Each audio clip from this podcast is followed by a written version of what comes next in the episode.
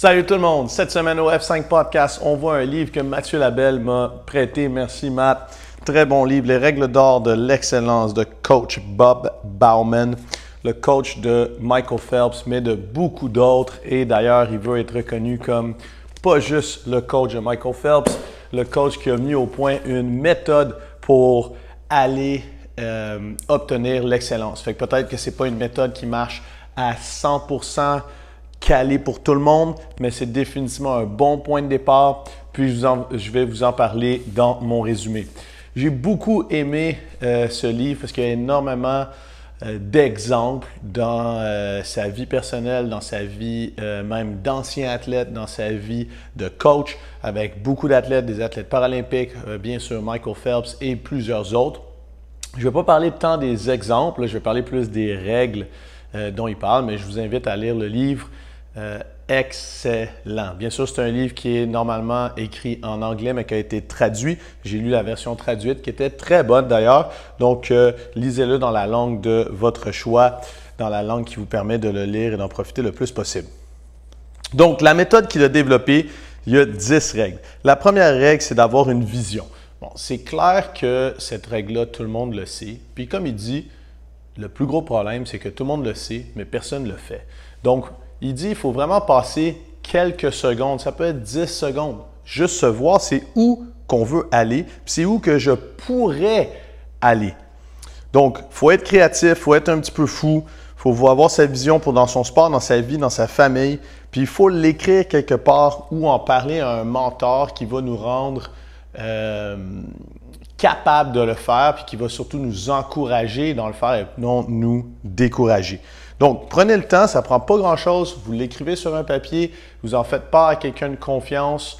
Euh, ça n'a pas besoin d'être quelqu'un dans le domaine dans lequel vous voulez atteindre cet objectif-là, mais c'est quelqu'un que vous savez qui va vous épauler pour y arriver et qui va vous encourager dans la bonne direction.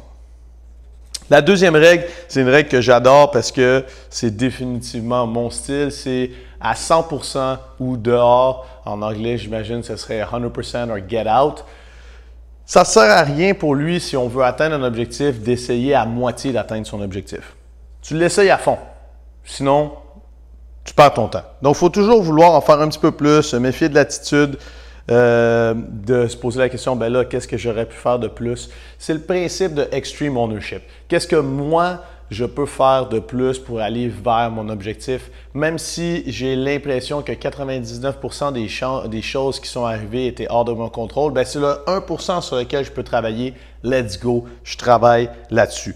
Donc, c'est ce qu'il dit, on peut choisir notre attitude, on ne peut pas choisir notre génétique, on peut pas choisir où est-ce qu'on est né, on peut pas choisir le climat dans le pays où est-ce qu'on vit, on ne peut pas choisir la politique sportive de où est-ce qu'on est, mais on peut choisir notre attitude. Donc, on l'a choisi, puis on choisit d'y aller à 100 L'attitude qu'on veut d'y aller à 100% ça, j'ai trouvé ça très intéressant. C'est pas nécessairement de vouloir gagner à tout prix. Parce que ça, comme on l'a déjà dit dans beaucoup de podcasts, on peut pas contrôler qu'est-ce que les autres vont faire. On peut pas contrôler c'est qui les, euh, les athlètes qui sont contre nous, qu'est-ce qu'ils ont travaillé, c'est quoi leur potentiel génétique. Mais on peut contrôler, nous, nos records. Donc, comme il dit, l'attitude 100%, c'est d'aller à 100% pour briser ses records personnels. C'est la seule chose qu'on peut contrôler, puis c'est la seule chose qu'on peut aussi maîtriser avec la méthode. Puis on espère que en brisant le record, ben, ça nous rendra premier, peut-être, mais dans tous les cas, en brisant notre record personnel, on va être accompli puis on va être content. Donc c'est attitude, action, accomplissement.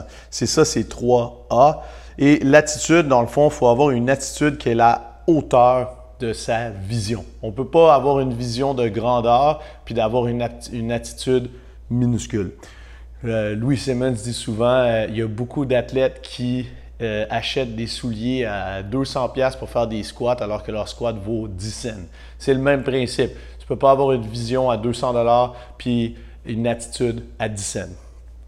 Donc, après ça, l'attitude, pourquoi ne pas essayer? Euh, c'est pas une autre règle, c'est encore le côté attitude 100%. Pour lui, ça a été une révélation quand une de ses tantes, à 50 ans, après avoir élevé ses enfants, est retournée à l'école puis lui a demandé Mais pourquoi est-ce que tu fais ça Puis elle a dit Pourquoi pas Donc, pourquoi est-ce que j'essayerais pas de l'atteindre, mon objectif? Pourquoi est-ce que j'essayerais pas d'en faire un petit peu plus? Pourquoi j'essayerais pas ce rêve que j'ai toujours voulu avoir? C'est quoi le pire qui va arriver? Ça marchera pas? Et puis, pourquoi est-ce que j'essayerais pas? Donc, c'est pourquoi ne pas essayer? Pour lui, c'est vraiment l'attitude qu'il faut avoir, puis l'enthousiasme qu'il faut amener à sa, à sa vie. Donc, il a entraîné, euh, exemple, Jessica Long, qui est une athlète qui n'a pas de jambes en dessous du genou, une athlète paralympique décorée par à peu près toutes les médailles paralympiques qu'on ne peut pas avoir, qui s'est entraînée avec lui pour essayer de décrocher sa place dans l'équipe olympique américaine, euh, pas paralympique, l'équipe olympique classique. Puis souvent c'était extrêmement difficile, puis il l'entendait dire, le seul handicap dans la vie, c'est d'avoir une attitude négative. Donc ça résume très bien ce, ce point-là. Après ça, la troisième règle, c'est de prendre des risques pour pouvoir récolter les euh, profits. On progresse en prenant des risques, on réalise nos rêves en prenant des risques. Donc, il ne parle pas toujours de prendre un risque où est-ce qu'on va perdre notre vie. Prendre un risque où est-ce qu'on pourrait perdre, comme exemple, un de, un, de mes mentors sans l'avoir jamais rencontré, mais Jean-Claude Killy, qui est un skieur français qui a gagné des médailles d'or dans toutes euh, les descentes en ski qu'il a, qu'il a fait un, un, des Jeux olympiques. Il disait tout le temps, pour gagner, il faut risquer la défaite. Ça prend un risque pour pouvoir être un gagnant. Donc, on apprend beaucoup en plus de nos échecs qui viennent avec le risque. Donc, la façon la plus sûre de réussir, c'est de miser sur notre attitude à 100% Donc, avoir l'attitude 100% J'y vais à 100% ou je ne le fais pas. Parce que là, dans tous les cas, le risque de ne pas nécessairement réussir vient d'être anéanti parce que dans tous les cas, on sera heureux puis on aura atteint l'excellence que nous, on pouvait avoir. On ne peut pas obliger quelqu'un à être à 100%, donc euh, ça, c'est leur choix. Mais quand ils sont, ben, ça vaut la peine à parier sur eux. Fait que quand on rencontre quelqu'un qui a l'attitude d'y aller à 100%, il y a des bonnes chances que cette personne-là va accomplir l'excellence. Donc, après ça, il faut accepter l'incertitude, se rendre compte qu'il n'y a pas d'âge pour décider de prendre des risques dans le monde du sport, de la business, de la famille. Puis c'est comme ça qu'on va être capable d'apprendre à gérer le risque, d'apprendre à le gérer par une imagerie mentale forte de soi. De, et prendre des risques va nous aider aussi à créer une nouvelle réalité pour nous. Sinon, on reste tout le temps dans notre petit train-train de la vie quotidienne, puis that's faut pas se dire qu'on est un bon athlète, faut se dire qu'on est un grand athlète. Puis qu'on apprend de nos risques, qu'on apprend de nos erreurs, puis on va apprendre de nos réussites. Donc, les objectifs court terme vont nous aider sur les résultats à long terme. Pour lui, c'est extrêmement important d'avoir une feuille de route, donc une feuille comme ça qui, exemple, eux, ils travaillent pour les Jeux olympiques, donc c'est dans quatre ans. Donc souvent, c'est une préparation de trois à quatre ans avant d'aller aux Jeux olympiques. Puis sur la feuille de route, il y a les compétitions clés, les moments où est-ce qu'il faut qu'on puisse être euh, à notre pic. Puis ça, c'est très important d'avoir ça pour pouvoir le visualiser. Après ça, ça nous aide à bâtir un plan d'action. Plus le plan d'action est détaillé, il est précis, mais plus on a des chances de réussir parce que ça, ça nous aide à savoir à quel moment il faudrait qu'on réajuste, ça nous aide à savoir où est-ce qu'on est rendu, puis ça nous aide, comme on va voir, un, un côté aussi motivationnel parce que c'est dur de maintenir la motivation pendant trois ou quatre ans. Euh, donc, comment est-ce que ça marche? Bien, on part de l'objectif final, exemple, gagner euh, sa place sur l'équipe olympique en battant son record. Boom! Puis on va vers l'arrière ou faire un record du monde aux Jeux olympiques parce qu'on veut descendre d'une seconde notre temps sur le 4 euh, fois 100 mètres, exemple. Puis on recule vers l'arrière. Le but, c'est de pouvoir nous aider à avoir des petits objectifs à chaque entraînement, puis ça va raccorder notre, chaque entraînement qu'on fait par rapport à notre objectif final. Ça, c'est ultra important d'avoir des entraînements qui ont du sens. Parce que s'entraîner pour s'entraîner, je le sais, il y en a qui vont dire Ouais, mais moi, je m'entraîne juste pour le fun. Le problème, c'est qu'il y a des moments où est-ce que le fun n'est pas là et la motivation n'est pas là. Donc, comment est-ce qu'on fait pour quand même s'entraîner si notre entraînement n'a pas de sens? Si on fait juste le faire, ah, je le fais juste pour la santé, ça revient, dans le fond, à avoir un why, à avoir un pourquoi très fort. Bien, eux, ils utilisent ce pourquoi-là qui est le prochain gros événement sportif qu'ils veulent faire. Pour d'autres personnes, ça pourrait être de Euh, exemple, je connais une très bonne coach en CrossFit. Son objectif, c'est qu'à 100 ans, elle soit capable de faire un deadlift avec son body weight. Ben, cet objectif-là, il est écrit, cet objectif-là, il est loin, mais cet objectif-là, il donne un sens à pourquoi est-ce qu'elle s'entraîne à toutes les fois qu'elle s'entraîne. Donc, c'est ça l'idée. Notre guide, euh, ça devient, pardon, notre programme, ça devient un guide puis un agenda qui est basé sur les deux piliers. Ben, c'est les deux piliers d'une vision réalisable et non illusoire. Parce que c'est facile d'avoir des visions de grandeur puis de ne pas les réaliser. Mais on a besoin de deux piliers euh, très forts comme un guide puis un agenda. Puis ça, c'est notre plan d'action. Utiliser euh, des supports visuels, comme, j'ai commencé à introduire, ça aide vraiment à l'objectif. Fait qu'on peut en avoir écrit sur le mur au gym. Avant, j'en avais qui était What is your why? I'll show you how great I am. Mais là, d'en avoir un personnalisé pour soi, ça pourrait être justement 100 ans body weight. Ça pourrait être euh, Open 2022, euh, pas de regret. Euh, ça pourrait être Clean and Jerk, 300 livres peu importe c'est quoi l'objectif qu'on veut, c'est important de l'avoir écrit puis d'avoir ces petits autres objectifs-là, comme le clean and par exemple ou la qualification Open, visuellement quelque part à l'endroit où est-ce qu'on s'entraîne pour se le rappeler. On ne peut pas espérer euh, réussir, il faut tout mettre en œuvre pour réussir. Ce que ça veut dire, c'est qu'on ne peut pas juste être comme ben, j'espère que ça va marcher. Il faut qu'on se dise j'ai tout mis en œuvre pour que ça fonctionne. Après ça, la capacité à changer son plan, bien, plus le plan est précis, plus ça nous permet de savoir quand on n'est pas à la bonne étape ou quand il y a quelque chose qui cloche et de prendre des changements avant d'arriver à l'objectif puis se rendre compte, ouais, j'ai fait une erreur il y a un an. Donc, ça va être aussi très pratique à ce niveau-là. Après ça, numéro 5, il faut vivre notre vision au quotidien. La réussite, ça va devenir une routine quand on commence à avoir une routine. C'est très important pour lui, comme dans The Power of Habits, on en avait parlé, qu'on ait un cadre de notre entraînement qui soit des routines. Plus la routine est en place de l'entraînement, plus il y a des chances qu'on le fasse de façon assidue. La routine, ça nous permet de donner un sens à chaque entraînement.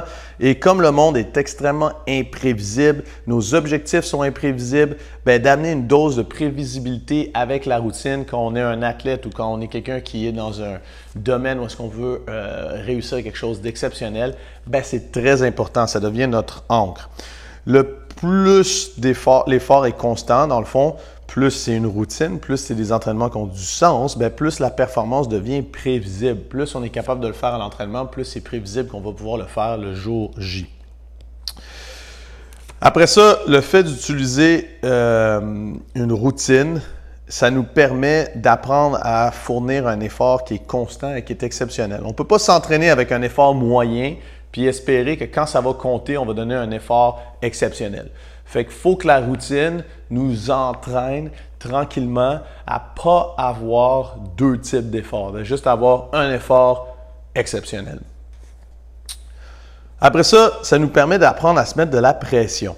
Ben, nous, exemple, si vous avez déjà vu s'entraîner avec mon groupe, on se met tout le temps un petit peu de pression avant le workout, pendant le workout, euh, après.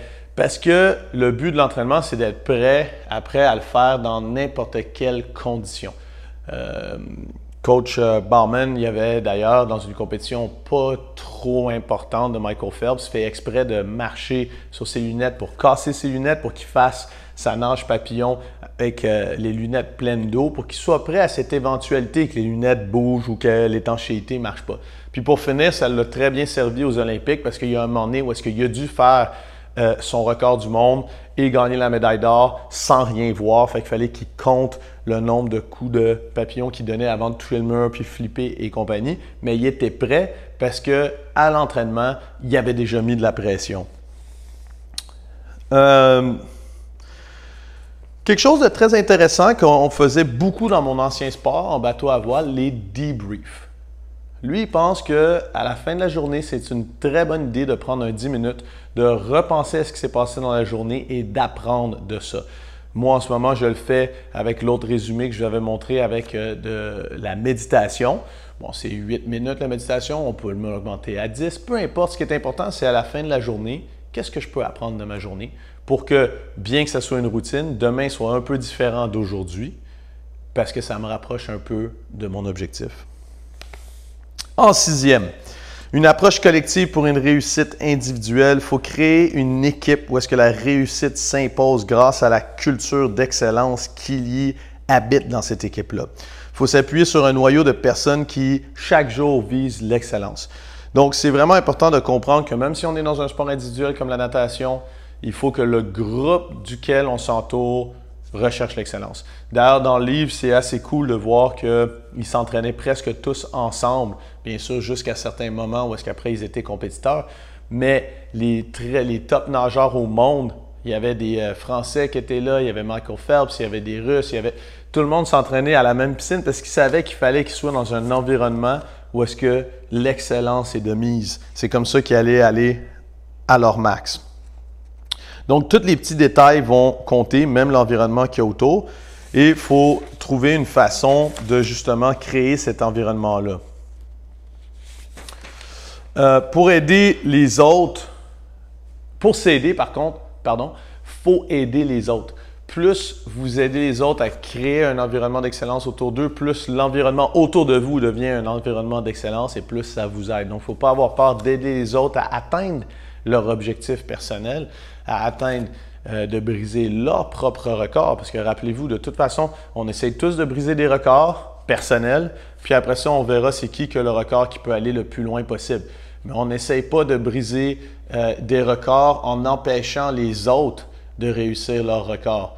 C'est vraiment une quête personnelle, l'excellence. Et plus il y a de gens autour de nous qui arrivent à l'atteindre, ben, plus ça nous aide, nous, à être dans un environnement où on peut atteindre notre propre excellence.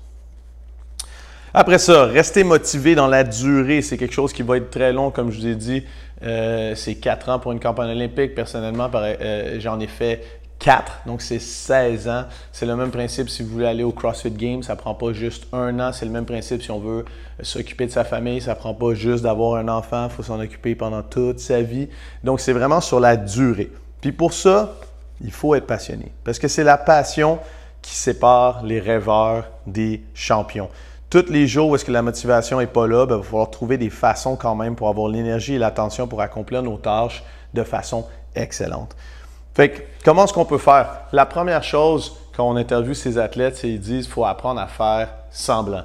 Il faut se dire, ça va être le fun, j'ai le goût de m'entraîner, j'ai le goût de pousser fort, dans l'eau, ça va être cool, parce ils vont dans l'eau pour nager. Et au bout d'un moment, on commence à y croire. Après ça, il faut s'assurer que chaque jour ne ressemble pas trop à la journée d'avant, malgré la routine. Ça peut être parce que justement, on chamaille avec nos amis, on se donne, nous, comme avec nos partenaires d'entraînement, on se dit tout le temps de la merde, comme on dit, donc on se raconte un peu n'importe quoi, parce qu'il faut que ça soit le fun le plus possible. Après, il dit quelque chose de très intéressant, c'est que ces meilleurs athlètes, c'est parce qu'ils ont une autre passion qui compense la routine pour la première passion. Donc, vous pouvez avoir une autre passion, par exemple, sur la lecture, comme moi en ce moment, je lis énormément, puis ça me permet de continuer à vivre ma passion de l'entraînement puis euh, du coaching en étant comme on va le voir, peut-être pas nécessairement équilibré, mais ça équilibre quand même ces deux passions-là. Ça fait qu'on n'est pas consommé par une seule euh, motivation ou un seul objectif. Après ça, il faut développer de la curiosité. Il faut se dire, c'est quoi qui nous motive au-delà de la, passion à vouloir être excellent, à vouloir être excellent dans d'autres sphères de notre vie. Et ça nous permet justement de passer les moments plus difficiles euh, où est-ce qu'il y a un coup à donner dans notre sport ou notre domaine principal d'activité. Après ça, il faut apprendre à se laisser guider par la, par la passion et donc ne pas laisser la pression prendre le dessous, le dessus de nos entraînements ou de nos activités quotidiennes parce que là, ça devient stérile puis on fait juste le faire pour le faire puis on oublie un peu pourquoi on le fait. Fait qu'avant que ça, ça arrive, c'est vraiment important de toujours se rappeler pourquoi on le fait. Après ça, il faut sortir grandi des épreuves. Il faut savoir rebondir après l'échec parce que l'échec va tout le temps arriver. Et il faut euh, s'entraîner justement à avoir ces échecs-là. C'est là, bon, l'exemple que j'ai donné euh, un peu plus tôt des lunettes brisées de, Michael Phelps avant qu'il parte sa course. Il faut s'habituer qu'il y a des choses comme ça qui vont arriver. Euh, Michael Phelps, quand il retourne aux Jeux Olympiques en, je pense c'est 2008, il perd sa première course en finissant quatrième. Puis après, boum, quatre médailles d'or. Donc, c'est apprendre à rebondir des échecs au lieu de se laisser écrouler, écraser par les échecs. Comment on fait ça? Un, on trouve une solution au problème. Et deux, on utilise l'échec pour se motiver à pousser plus loin. Facile à dire, difficile à faire. En training, c'est là qu'il faut apprendre à le faire. Donc, si on a une journée qui est peut-être plus difficile ou est-ce qu'on a eu un échec ou quoi que ce soit, il ben, ne faut pas laisser ça. Il faut apprendre à, se nourrir de ça pour se dire ça pourrait arriver en compétition. Fait que, qu'est-ce que je vais faire aujourd'hui en training pour que quand ça, ça arrive en compétition, je sois prêt? Il faut visualiser, dans le fond, comme exercice, c'est visualiser son but, puis après ça, visualiser les problèmes possibles et tout de suite trouver déjà des façons de réagir à ça pour que si ça arrive, on ait déjà des pistes de solutions. Après ça, accepter l'aide pour régler ce qui ne va pas, c'est toujours important. C'est vraiment facile quand on a un athlète de haut niveau ou quelqu'un qui performe à très haut niveau dans son domaine de juste se dire qu'on est on our own, on est tout seul au top, puis il n'y a personne qui peut vraiment comprendre ce qu'on fait. Puis c'est pas vrai, on peut trouver des spécialistes dans certaines sphères où est-ce qu'on a besoin d'aide. Il donne les exemples là-dedans euh, de Michael Phelps quand il a dû aller en centre de réadaptation pour euh, arrêter de boire parce qu'il avait un problème d'alcoolémie, ben, d'alcoolisme. Donc, euh, parce qu'il a été pris avec un. Il a été arrêté par la police deux fois d'ailleurs en état d'ébriété en conduisant son auto. Donc, il a décidé d'aller chercher de l'aide. Puis, il faut aller chercher de l'aide quand on a besoin, surtout avant que ce soit trop tard, comme dans cet exemple-là, ça aurait été une bonne idée qu'il y aille avant. Donc, euh, après ça, le moment venu, ayez confiance en vous. Le travail a déjà été fait. Et donc, euh, ce n'est pas la journée même, qu'est-ce qui se passe, qui est si important que ça. Il faut se rappeler qu'on est capable de le faire, il faut se rappeler qu'on l'a fait plein de fois, qu'on a été entraîné à le faire, puis que là, on va le faire. C'est pour ça qu'on s'entraîne à des situations qui sont non optimales, en étant fatigué, en ayant du stress, parce que comme ça, quand ça arrive, on a travaillé nos, compétences, on a les connaissances et donc maintenant on a la confiance qu'on est capable de performer. Si on veut euh, réaliser son rêve, il faut qu'on ait donné 100%. Si on a donné 100%, ben dans le pire des cas, on réalisera pas un objectif de gagner une médaille, mais on va réaliser son rêve d'avoir battu son record puis d'être allé le plus loin possible. On n'aura pas de remords. Donc, lui, ce qu'il dit pour ça, c'est qu'il faut toujours se poser la question, c'est quoi ta job? Exemple, il donne l'exemple de euh, Michael Phelps. Sa job, c'est d'aller appuyer sur le mur, sur le bouton pour arrêter le chrono le plus vite possible. C'est ça sa job. Il regarde juste sa ligne, il fait qu'est-ce qu'il a à faire, boum. Il commence pas à se poser des questions sur le nageur de droite, sur celui de gauche, sur qu'est-ce qu'il a mangé à matin. Sa job, c'est une chose, puis il le fait. Puis quand on est un athlète, il faut devenir vraiment bon à connaître notre job, puis quand on est dans un moment de vulnérabilité, souvent juste avant que notre épreuve commence, il faut se rappeler c'est quoi notre job. Eux, ils s'écrivaient même sur leur corps un, J pour job ou n'importe quoi qui va, un dessin qui leur fait penser à c'est quoi leur job. Donc, vous pouvez vous faire un, même si vous pouvez y aller avec un tatou si vous voulez, mais c'est quoi ma job, puis je focus là-dessus. Je regarde pas les médias sociaux, je regarde pas les résultats, je regarde pas s'il y a quelqu'un à battre. Je fais mon workout, exemple, le plus vite possible. C'est ça ma job. Ça simplifie et ça permet de ne pas craquer sous la pression et de rester dans le moment présent. C'est pour ça que c'est important. Puis ça évite beaucoup les contre-performances. Donc, ça nous permet, quand on fait ça, de profiter de l'occasion au lieu de laisser l'occasion nous prendre, exemple, à la gorge. L'objectif après, ça va être de fêter nos résultats et de songer à l'avenir. Très important que se rappeler que toutes les victoires sont uniques, tous les objectifs sont uniques, toutes les façons de célébrer sont uniques. Mais il faut célébrer quand on réussit quelque chose de gros par rapport à nous. Donc, quand on réussit notre objectif, qu'on est fini premier, qu'on est fini dernier, on a réussi notre objectif, on célèbre. À notre façon, ça peut être d'avoir un moment calme, 10 minutes, puis se rappeler de tout ce qu'on a fait, puis maintenant de penser à notre prochain objectif. Ça peut être de faire un party avec 100 de ses amis. Peu importe. Mais on prend le temps de célébrer et de penser à l'avenir, c'est quoi que je fais maintenant pour redémarrer ce processus d'excellence vers quelque chose d'autre. Ça peut être dans une autre sphère de notre vie aussi, ou ça peut juste être de continuer qu'est-ce qu'on a fait, mais on met clairement un autre objectif pour pas passer une année, deux années juste euh, à flotter entre des objectifs et pas trop savoir où aller. Euh, je vais finir avec une phrase de coach euh, Bauman qui dit que dans toutes ces années-là, ce qu'il a vu, c'est qu'il a vu le bonheur que procure la réussite d'une passion. Je vois la réussite et l'excellence. Donc, n'ayez pas peur d'essayer de poursuivre votre passion. N'ayez pas peur d'atteindre des objectifs qui peuvent paraître grands. Utilisez ces 10 règles-là, sa méthode, comme il dit, Peut-être qu'il y en a cinq ou six qui résonnent plus avec vous. Utilisez ces cinq ou six-là, puis après ça, remplissez vos propres règles, votre propre méthode pour atteindre l'excellence. Mais ce, qui est important, c'est que dans le monde, on continue à avoir des gens qui recherchent l'excellence. C'est ça qui fait avancer les choses. C'est ça qui fait qu'on vit heureux, puis que tous les gens autour de nous en bénéficient.